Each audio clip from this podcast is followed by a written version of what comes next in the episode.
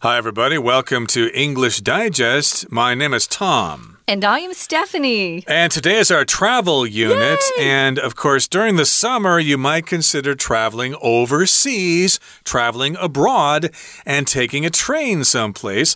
Uh, of course, you can go to different countries and just take a train to wherever you want to go.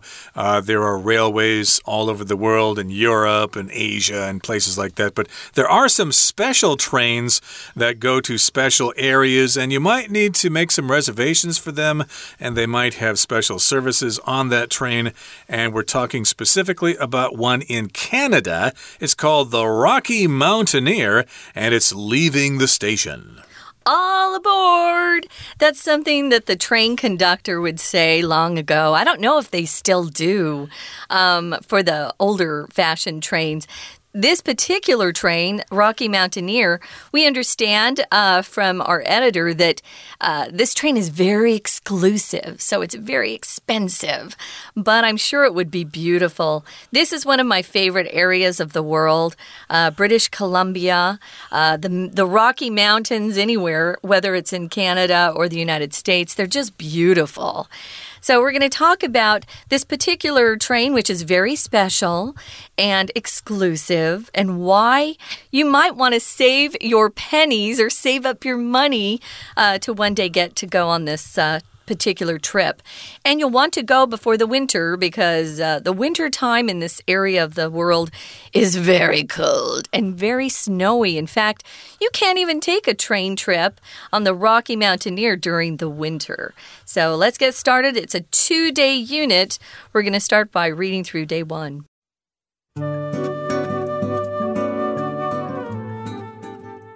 Some of Canada's most magnificent sights can be seen in the Rocky Mountains, and for those in the mood for a road less traveled style of adventure, a luxurious train known as the Rocky Mountaineer is the best way to see them.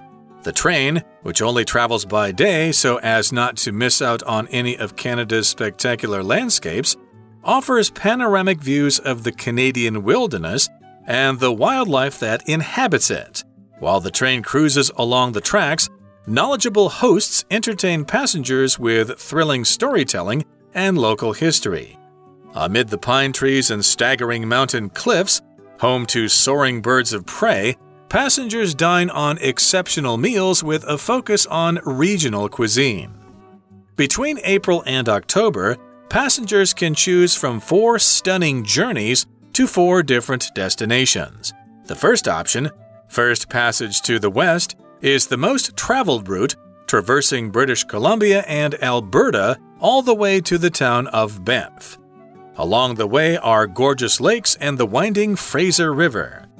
The latter features Hell's Gate, a narrow passage that sees the full strength of the river forcing its way through. The second route, Journey Through the Clouds, brings passengers through remote terrain which is at times as barren as a desert. Approaching Jasper National Park, passengers will catch a glimpse of Mount Robson, the tallest peak in the Canadian Rockies. On the Rainforest to Gold Rush route, passengers witness lush coastal views before the train climbs into the mountains. As the train passes over and along the Fraser River, hosts describe the area's historic gold rush before the tour pulls into Jasper. Finally, on the new U.S. route Rockies to the Red Rocks, passengers board the train in Moab, Utah, and make their way through the American Southwest with an overnight stop in Glenwood Springs, Colorado, a delightful resort town. Okay, guys, let's get started. I wanted to uh, look at this uh, phrase in our title, All Aboard. Um, I mentioned this to begin with. We actually uh, don't hear this phrase so much anymore, but uh, it was always used to warn passengers, whether they were traveling on a train or a, a ship or even a, a boat. Uh, to get on because we're leaving. So it's kind of a warning. Uh, it just means, hey, everybody, get on now all aboard. If you see old movies or television series that are uh, set back in time a bit, you'll probably hear this if they have a train conductor in one of the scenes. So, all aboard. Well, if you like uh, heavy metal music, of course, uh, you can listen to the song Crazy Train by Ozzy Osbourne. And he starts the song off by saying this All aboard!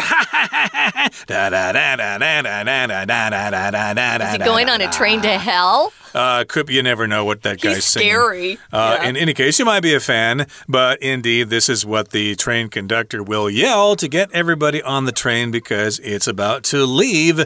And the name of this particular train is the Rocky Mountaineer. A mountaineer, of course, is somebody who climbs mountains, and there's going to be a lot of such people in the western part of Canada and the United States and Asia or wherever.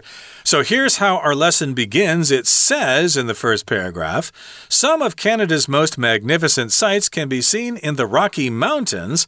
And for those in the mood for a road less traveled style of adventure, a luxurious train known as the Rocky Mountaineer is the best way to see them. So, of course, as you know, there's a range of mountains in North America called the Rocky Mountains, and they are in both Canada and the United States. We're talking about the Canadian Rockies here, and indeed, sometimes traveling to big cities like Toronto or Montreal or New York or Paris, that can be kind of boring sometimes. You might be more interested in an adventure where you go on the road less traveled to a mm-hmm. place more remote in the wilderness and things like that. So, yes, if you are such a person, if you're in the mood for such an adventure, a road less traveled style of adventure, then you could consider riding on this train, which we're describing as luxurious. Okay, it's a nice train. It's not going to have hard seats. Uh, it's not going to have uh, the smell of diesel fuel inside it. You're not going to have disgusting people walking through, making noise and and uh, peeing on the floor of the train or something like that. No, it's going to be luxurious with carpet and nice food and nice people to talk to, and you're going to be treated uh, and you're going to be pampered and you're going to be waited on hand and foot. Ooh, nice. You've convinced me, Tom. Let's go and get get a ticket, go on vacation. Um, I especially like to get out of here when it's so hot. And this sounds like a perfect place to go. But it's kind of hard to travel these days, as you know. So we're going to talk about it and get you excited, perhaps, for a trip in the future. Uh, this road less traveled is from a big famous poem by Robert Frost. The road uh, not taken is the name of the poem. But yeah, it's it's just means you know some of these uh, paths and roads that not everybody gets to go on. Uh, it's more of a a special or exclusive thing to do if you get to go get on this particular train, the Rocky Mountaineer. Luxurious, meaning it's uh it's filled with lots of expensive uh, items. You know, you're not going to be traveling with a bindong or anything like that. They're going to give you like four star meals, five star meals, uh, but you're going to have to pay for it too. Uh, luxury um, brands and items would include things like LV, uh, Mercedes. You call you call them Benzes here, uh, BMWs. Uh, let's see, Pra, Prada uh, clothes. If you're into fashion, things like that. Those are luxurious brands. They cost a lot, and you know most of us don't have a lot of extra money uh, to be spending on these luxurious products, but some do, and yay for you out there if you have it. Uh, but this is fun to learn about, and maybe if you really want to go, you can save up your money and go someday. And you better make reservations because uh, lots of people probably want to take this trip as well. Especially after the pandemic goes away. People are going to be hungry for traveling. Well, the train here in the next paragraph says the train, which only travels by day or during the day, so as not to miss out on any of Canada's spectacular landscapes, offers panoramic views of the Canadian wilderness and the wildlife that inhabits it. So, indeed, if you miss out on something, you get to. Oh, you don't get to see something. Uh, sometimes, of course, uh, people want to be involved in everything. So, of course, they're probably on their phones all day long because they don't want to miss out. Uh, hey, that's a phrase, an F O M O, FOMO, fear of missing out. So, of course, people can't stay away from their phones for more than one or two minutes. And here we're talking about missing out on the landscapes here. You just won't see them, you won't enjoy them, and that is if you travel at night. So the train travels by day, so you don't have to miss out on those spectacular landscapes. And of course, they'll probably have observation cars, and you'll get panoramic views, which are like wide angle views, uh, wide from the left to the right. You just see all sorts of stuff in one view. Mm -hmm. Those are fun. Uh, you're talking about the wilderness where uh, not many people live. Uh, there aren't big cities. There are probably little tiny villages. Some areas of Canada really don't have anything. Um, they haven't been developed, uh, which is nice because it it still looks fresh and clean and beautiful. So the wildlife that inhabits it just refers to the animals that live in that area. If you inhabit something, you live there. While the train cruises along the tracks, knowledgeable hosts entertain passengers with thrilling storytelling and local history. I love this part of tours the most. Now, we're talking about a train cruising. This is a verb, this isn't a noun. If you cruise, you just move along in a a specific area. Um, when I was growing up in Arizona, we would have um, guys that would fix up their cars and then cruise along Main Street showing off their special cars. Um, kind of funny. They don't do it anymore, but those were uh, guys who were cruising the streets. Well, this train's going to cruise along the tracks, moving along the tracks as you hear great stories from your tour guide, which I love. If I can get on a tour that has a guide with lots of stories, I'm really happy. Right, so they'll probably come on the uh, announcement system, the PA, and say, if you look to your left, everybody, you'll see, mm -hmm. uh, you know, uh, Well Digger's Gulch or wherever. And in that gulch, it's rumored that uh, a man went there to look for gold, blah, blah, blah. They'll be telling stories like that. So it will be entertaining, and you'll get the thrilling storytelling, and you'll learn about local history as you pass through various parts of the country there, mm. amid the pine trees and the staggering mountain cliffs, home to soaring birds of prey, passengers dine on exceptional meals with a focus on regional cuisine. So, of course, you're amid the pine trees, or in the middle of them. The train is going through these forests there with lots of pine trees, and you've got staggering mountain cliffs. Cool. If something's staggering, it's really noticeable, and they're really high, and they've got rough cliffs and things like that. So, yes, uh, they're jagged, I guess you could say. They're rocky so you can check out those mountain cliffs. And you'll see lots of soaring birds, birds of prey. Uh, birds of prey, of course, are birds that hunt for snakes and things like that to eat.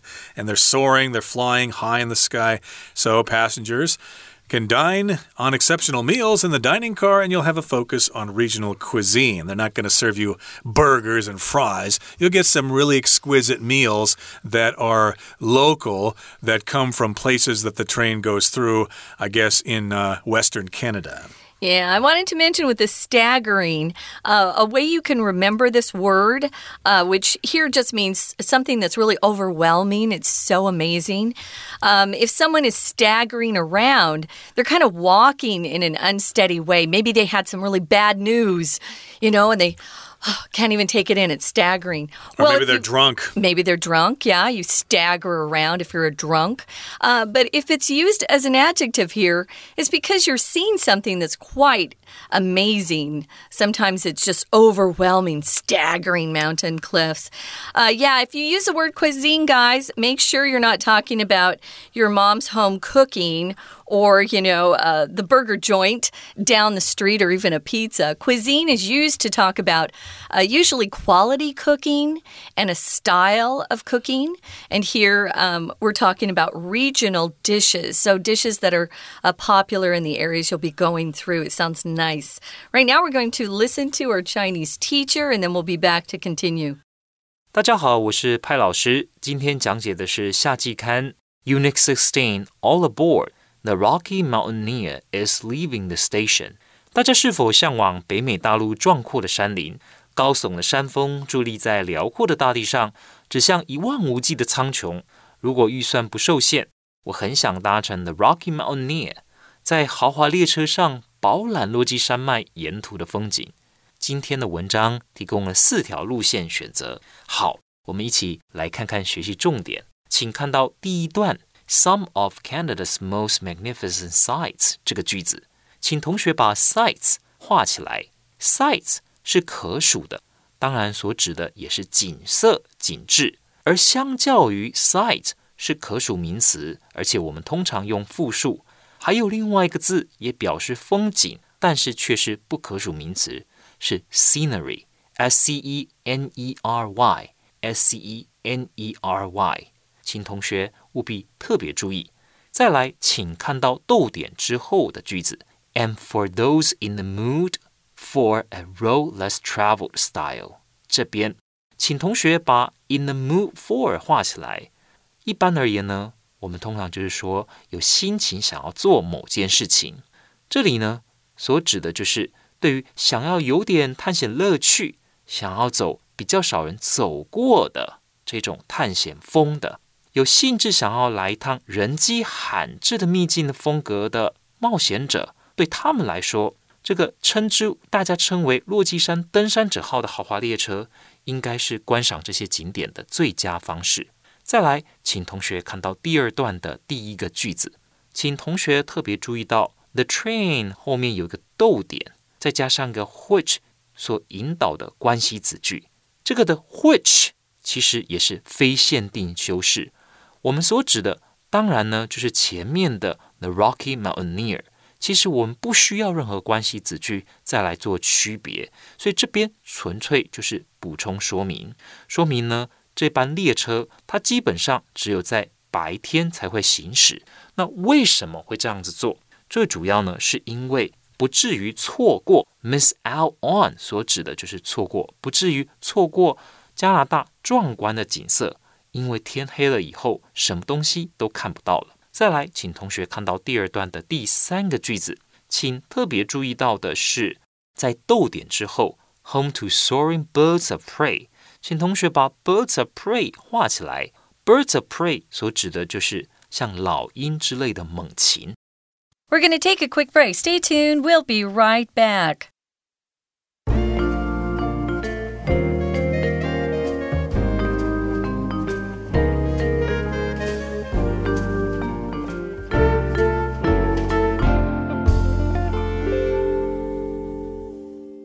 All right, everybody, let's continue talking about the Rocky Mountaineer, and it's leaving the station. All aboard! And of course, this train runs primarily during the summer months, so between April and October, passengers can choose from four stunning journeys to four different destinations. So, yeah, uh, this is kind of the period of time in Canada where it's not winter from April to October. Uh, they don't run the trains during the winter. There's not much to see, although, you know, snowy land landscapes can be quite stunning. Mm -hmm. But here we've got stunning journeys to four destinations. A destination, of course, is where you're going. Yeah, what is your destination today? Well, I'm flying to Sydney, for example. Well, here's the first option. First Passage to the West. Okay, that's the name of the train. It's the most traveled route traversing British Columbia and Alberta all the way to the town of Banff. So, as you know, the province in Canada farthest west is British Columbia. That's where Vancouver is. You'll probably start in Vancouver, and the train will head east and it will go through British Columbia. It will cross, it will traverse British Columbia and Alberta, and then it gets all the way to the town of Banff, which again is in the Canadian Rockies. Oh, it's beautiful there one of my favorite places. Traversing is kind of uh, an advanced vocabulary word, but it's good to know. As Tom says, it just means you're passing through a place, you're moving over, along, or through a place, traversing British Columbia or BC, as we refer to it a lot, Alberta, and you're going all the way to the town of Banff. They have a beautiful ski resort there that I highly recommend. Now, along the way are gorgeous takes uh, lakes, gorgeous lakes. Yeah, they've got a lot of water up there, and the winding Fraser River.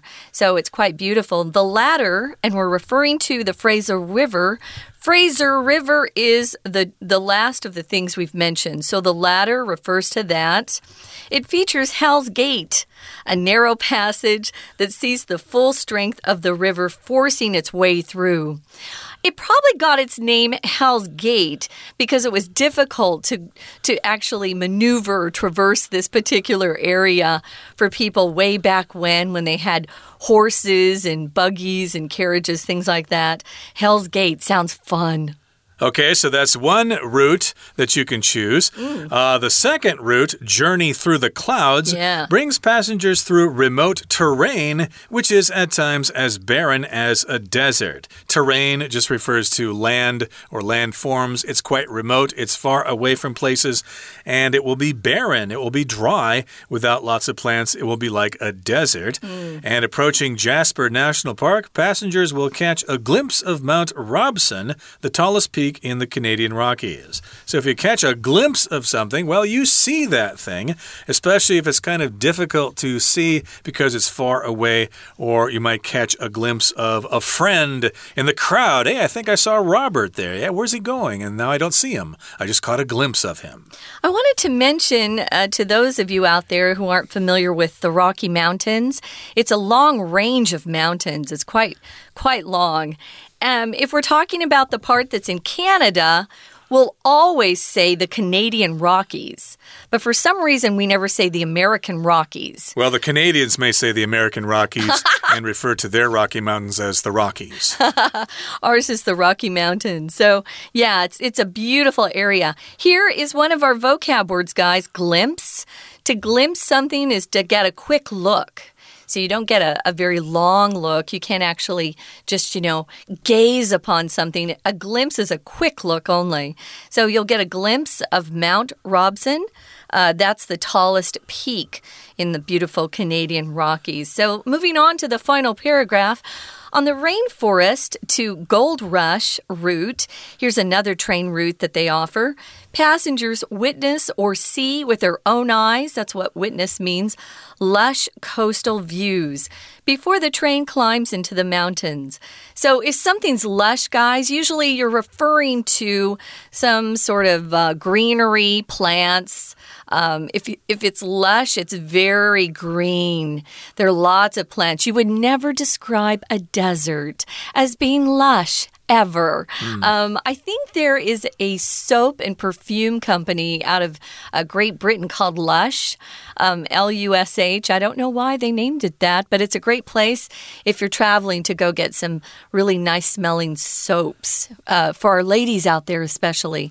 So it's a lush area, and you actually see coastal views. So you'll see the ocean as you're on this particular train route. Yeah, it probably starts in Vancouver, which is on the coast there. So you mm-hmm. go along the coast a little bit, and then it starts heading west across BC and into the Rocky Mountains there. So you're going to see lush coastal views. You're going to have those views, rather, and then you climb into the mountains. Now, as the train passes over and along the Fraser River, hosts describe the area's historic gold rush before the tour pulls into Jasper. So again, you've got the hosts, the people people who are taking care of you on the train, and they're also telling stories and describing the history of the area. So, those are your hosts. And again, there was a gold rush there, which was historic. They'll talk about that and they'll tell you about all about that before the tour or the train pulls into Jasper, which again is a town in the Canadian Rockies. I believe it's in Alberta. So, finally, uh, the last part, uh, you're going to go on the new U.S. route Rockies to the Red Rocks. Aha! So, this is another train route you can choose, and passengers board the train in Moab, Utah. I'm familiar with Moab. It's uh, more desert like, but they have beautiful rock formations there. And then once you make your way through there, you're going to go through um, the southwest part uh, or the west. You could say it's the American West. I would probably say that. And you'll have an overnight stop in Glenwood Springs, Colorado or as some people say, Colorado. Mm. One of my friends who grew up there, she says Colorado. I say Colorado. Uh, both are acceptable. And this particular place, Glenwood Springs, is a delightful resort town, meaning it's got a lot of vacationers, a lot of tourists there.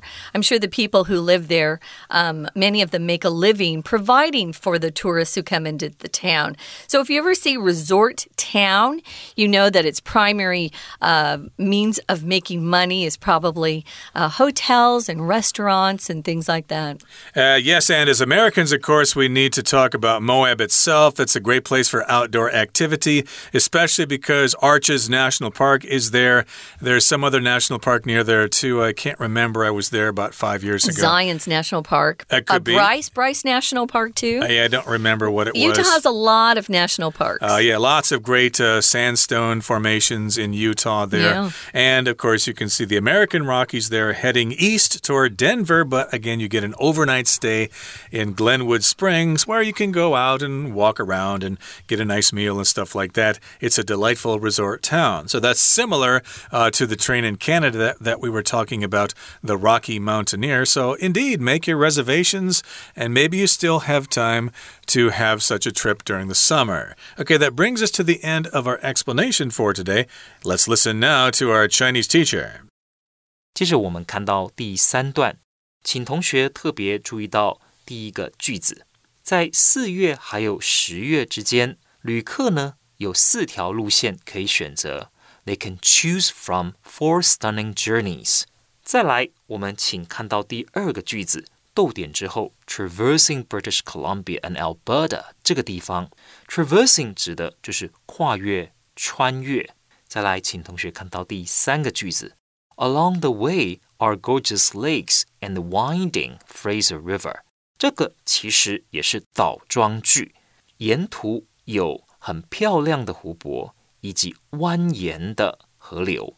请同学特别注意到的是，前面 along the way 这边呢是副词片语，而后面 gorgeous lakes and the winding Fraser River 才是 真正的主词。好。那同学另外可以记下来的是 winding 蜿蜒，可以用来形容河流，也可以用来形容路。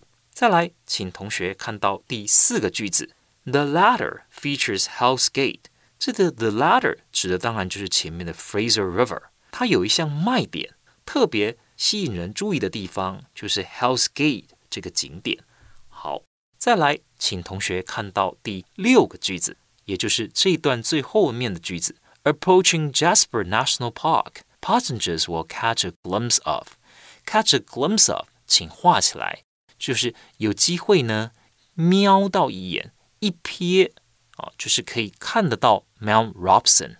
再来，请看到第四段第一个句子，On the rainforest to go rush route 这个句子，在这个路线的话，旅客呢有机会看得到。海岸线非常茂盛的森林，形容词所用的是 lush，lush 就是有茂盛、茂密、蓊郁的意思。